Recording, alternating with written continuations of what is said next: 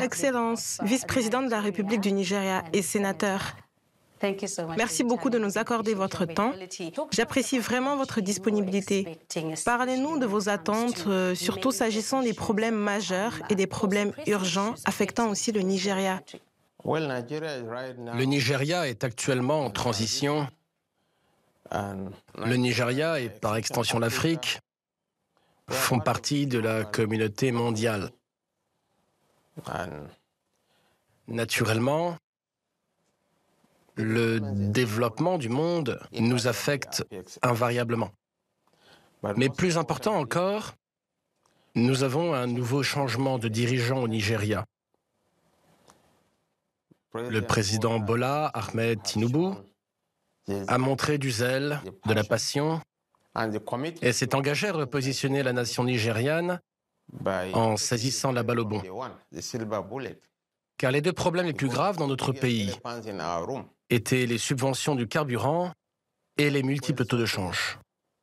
C'est grâce à son courage et à sa conviction que dès le premier jour, nous nous sommes mis au travail en supprimant les subventions du carburant. Cela a été une décision très difficile, une décision très difficile, car à chaque avancée, vous trouverez des gens rôdant autour et attendant des opportunités pour gagner de l'argent. Les prix ont augmenté. Le coût du transport est monté en flèche. Mais c'était une décision douloureuse qu'il a dû prendre pour sauver l'économie nigériane d'un effondrement imminent. Et au fil du temps, les Nigérians viendront à apprécier et à célébrer Bomar Moutinibu pour sa décision courageuse. Nous appliquons beaucoup de mesures palliatives pour vraiment remédier aux effets de la suppression des subventions pour l'essence. C'était une décision difficile, mais très sage. Et d'ici les prochains 9 à 12 mois, le Nigeria sera une destination privilégiée. Vous déménagez de Saint-Pétersbourg à Abuja. Le Nigeria sera le pays le plus apprécié sur le marché mondial, car l'économie prospérera. Et en ce qui concerne ce sommet particulier, pourquoi était-il important pour le Nigeria d'y participer? Le Nigeria est la plus grande économie d'Afrique. Le Nigeria a la plus grande population d'Afrique, 220 millions de personnes. Et d'ici 2050, le Nigeria sera la troisième nation la plus peuplée du monde et dépassera les États-Unis. Notre population atteindra 440 millions. La trajectoire de la croissance mondiale, comme je l'ai dit à plusieurs reprises, est tournée vers l'Afrique et le Nigeria fera cette transition. N'oubliez pas que l'âge moyen de la nation nigériane est de 19 ans. Les opportunités abondent au Nigeria. Les tigres asiatiques, Taïwan, l'Indonésie, la Malaisie et même la Chine, leur population vieillissent. D'ici 2035, il y aura un déficit mondial de 65 millions de profils pour la seule industrie informatique. La Russie, le Brésil et les États-Unis souffriront d'un déficit de 60 millions de profils. Même l'Inde n'aura qu'un million de croissance démographique. Cela montre que le Nigeria est la destination privilégiée pour tous les investisseurs avertis dans le monde. Nous sommes venus ici pour vendre le rêve nigérian, pour chercher des opportunités. Et nous savons que la Fédération de Russie, sur le continent africain, a eu des siècles de coopération mutuellement bénéfiques.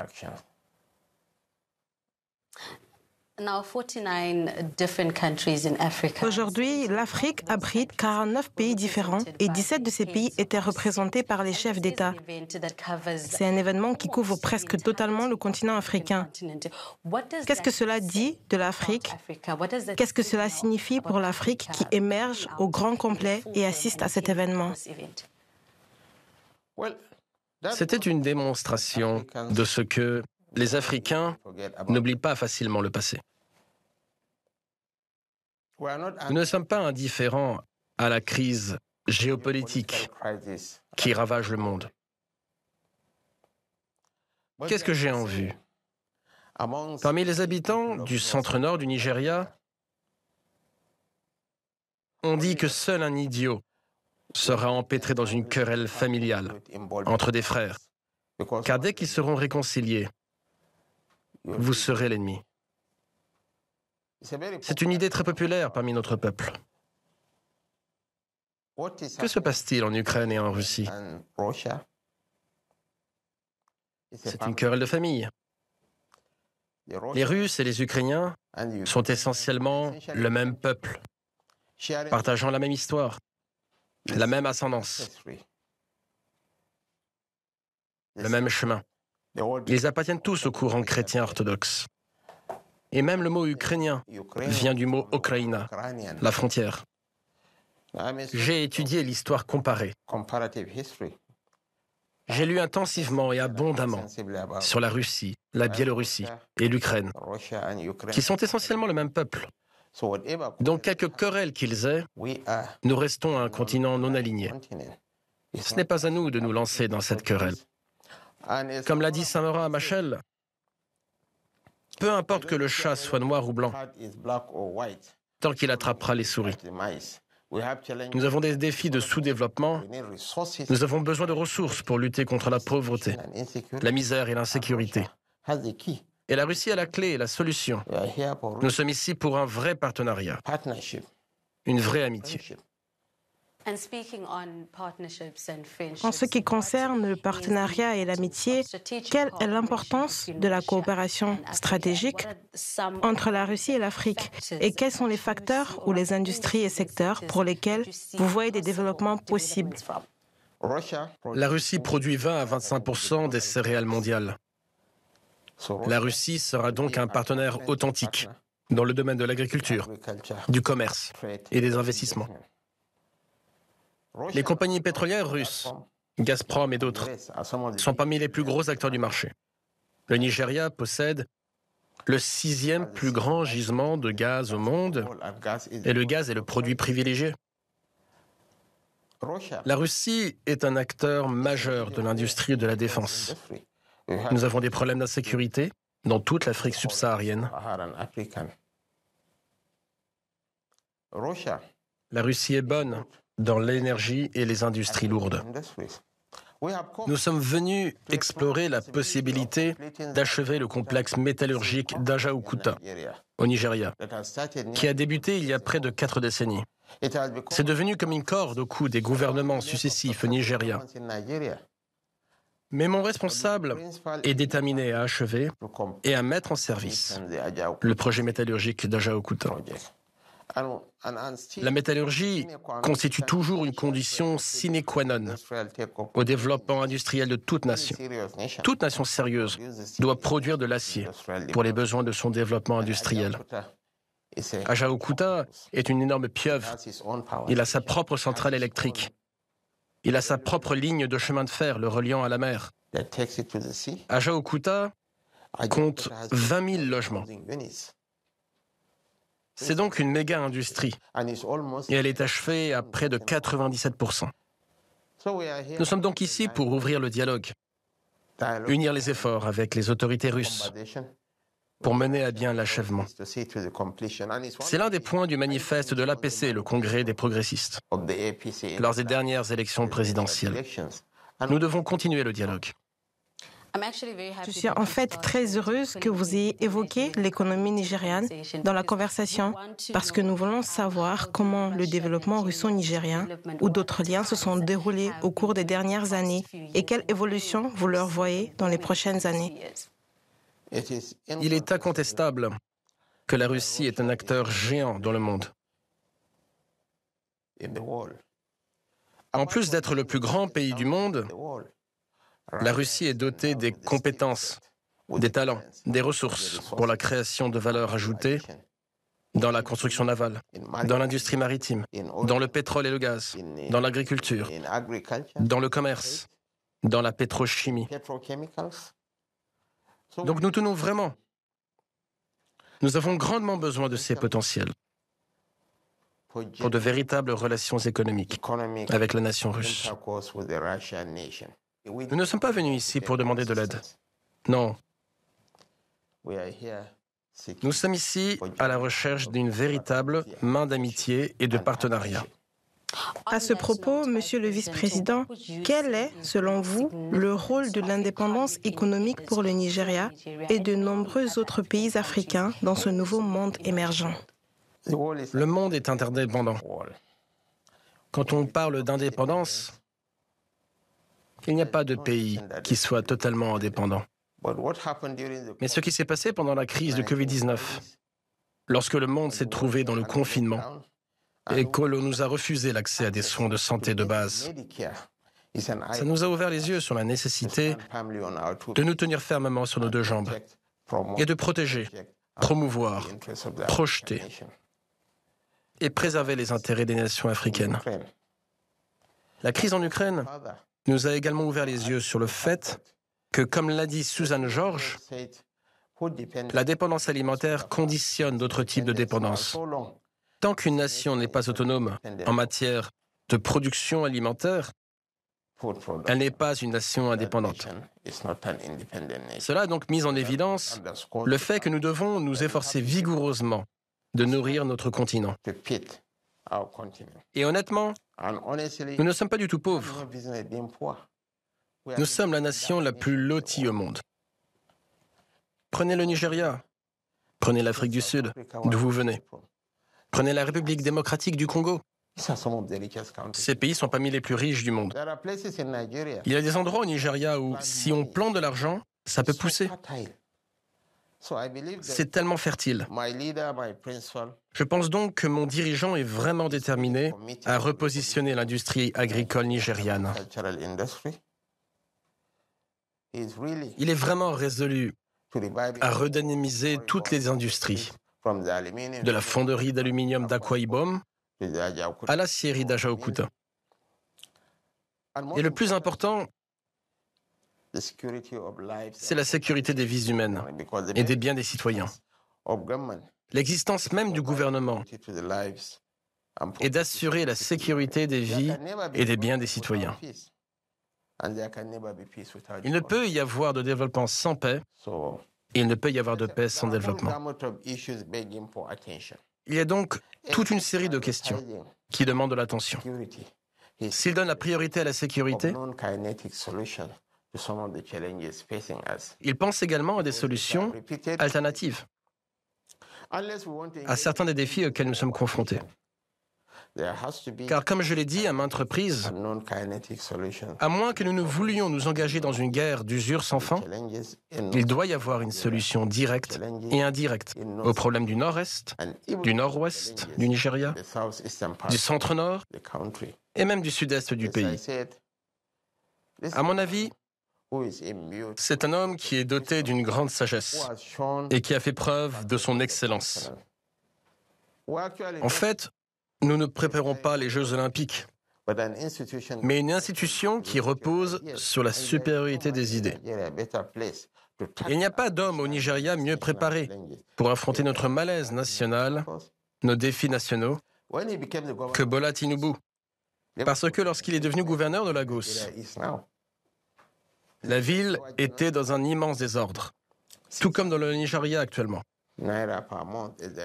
Lagos générait 600 millions de Naira par mois de revenus internes.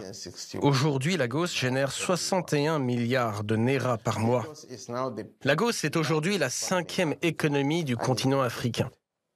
Et selon les pronostics, devrait devenir la troisième économie d'ici la fin de la décennie.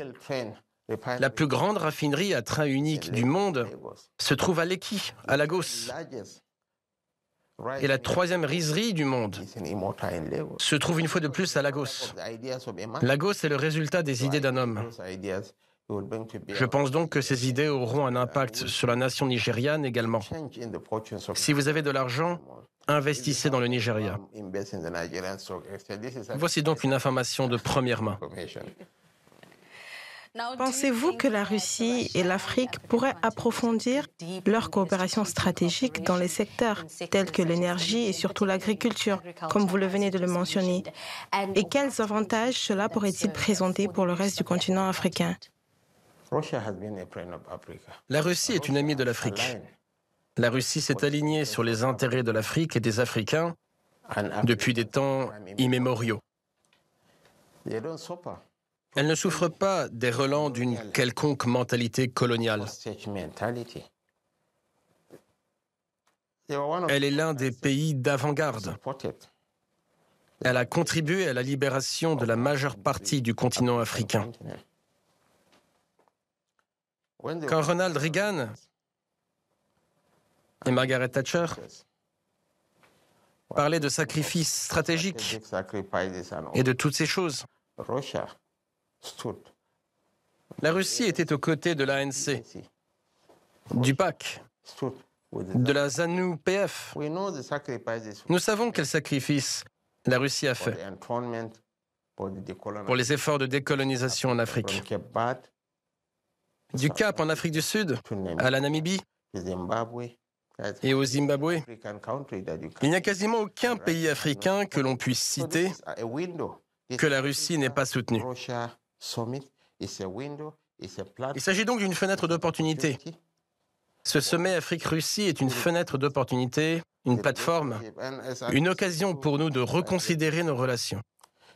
Comme l'a indiqué le président Poutine, il a reconnu qu'à un moment donné, la Russie avait perdu son intérêt pour le continent africain. Aujourd'hui, ces relations ont été relancées et je peux vous assurer qu'elles vont se développer rapidement en particulier du côté nigérien. Nous avons déjà au Nigeria deux des plus grandes industries qui dépendent de la technologie, des compétences et des investissements russes pour se développer. Ce n'est donc que le début. Ce n'est qu'une cerise sur le gâteau. Les échanges commerciaux entre la Russie et la Biélorussie s'élèvent à 40 milliards de dollars. La Biélorussie ne compte que 10 millions d'habitants. L'Afrique compte plus d'un milliard d'habitants. Les échanges entre la Russie et la Biélorussie sont plus grands que les échanges entre la Russie et l'ensemble de l'Afrique. Ce n'est donc que le début. Et nos relations, je peux vous en assurer, se développeront rapidement. Et croyez-vous que la Russie et le continent africain vont collaborer plus étroitement et aligner leur coopération stratégique sur des questions telles que la sécurité et la politique à la suite de ce sommet particulier? Je crois que oui. J'espère que nos relations vont continuer à se développer pour que nous puissions établir des relations mutuellement bénéfiques. Comme je l'ai dit précédemment, L'Afrique n'est pas alignée en ce qui concerne la crise ukrainienne, parce qu'il s'agit d'une querelle de famille dans laquelle nous ne voulons pas nous empêtrer. Je pense qu'en fin de compte, toutes ces crises seront résolues, que la paix sera rétablie dans le monde et que nos affaires avec la Russie se poursuivront. Selon vous, ce sommet offrira-t-il plus d'opportunités et de possibilités aux dirigeants d'avoir des conversations multilatérales et bilatérales encore plus nombreuses? Bien sûr. Même en marge du sommet, le président Poutine a eu l'occasion d'avoir des discussions bilatérales avec la plupart de nos dirigeants. Au-delà, cette réunion se concentre également sur le commerce africain parce qu'elle a aussi donné l'occasion aux dirigeants africains d'interagir vraiment sur un principe d'égalité. Ainsi, dans les quelques mois et années à venir, je pense que nous allons récolter les fruits de ces relations. Nous essayons de mieux connaître la Russie et la Russie est en train de mieux comprendre et apprécier l'Afrique. Grâce à l'engagement du gouvernement russe dans ce projet et dans ce partenariat grâce au président Poutine. Et à tous les principaux dirigeants russes. Ces deux ou trois derniers jours témoignent de l'engagement de tous les groupes d'intérêt, tant du côté africain que du côté russe, en faveur du renforcement des relations entre le continent africain et la Fédération de Russie. Monsieur le vice-président, sur la question de la sécurité, qui est de toute évidence le principal problème auquel sont confrontés de nombreux pays africains, cette année, le Nigeria vient bientôt accueillir le sommet africain sur le contre-terrorisme. Considérez-vous Moscou comme un partenaire pour aider à combattre et à atténuer la menace terroriste sur le continent? Le terrorisme est un problème face auquel la Russie a beaucoup d'expérience. Il y a une vingtaine d'années, la Russie était confrontée à la crise en Tchétchénie et dans de nombreuses régions du Caucase. Aujourd'hui, ces régions se retrouvent sous contrôle russe. La Russie a donc beaucoup à partager avec le continent africain en termes de compétences, de formation de connaissances, de pratiques institutionnelles sur la lutte contre le terrorisme, en particulier dans le cadre du militantisme religieux. Et la Russie dispose de l'équipement et de la technologie de pointe nécessaires pour aider réellement l'Afrique à rétablir la paix sur notre continent, en particulier en Afrique subsaharienne. Et pour conclure, comment qualifiez-vous le rôle de l'Afrique, je veux dire le rôle de la Russie, pour assurer la sécurité sur le continent africain La Russie, comme je l'ai déjà dit, a toujours été une amie du continent africain, notamment pendant la guerre civile nigériane. La déplorable guerre civile nigériane entre 1967 et 1970. La Russie a fourni de l'équipement aux forces fédérales nigérianes.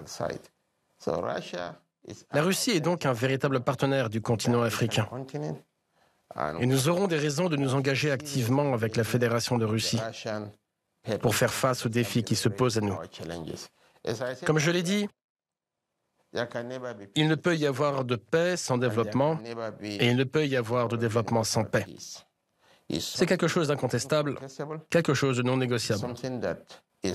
Nous pouvons nous tourner vers n'importe quelle région pour nous assurer l'aide de n'importe quelle nation qui souhaite nous aider à instaurer la paix dans notre patrie.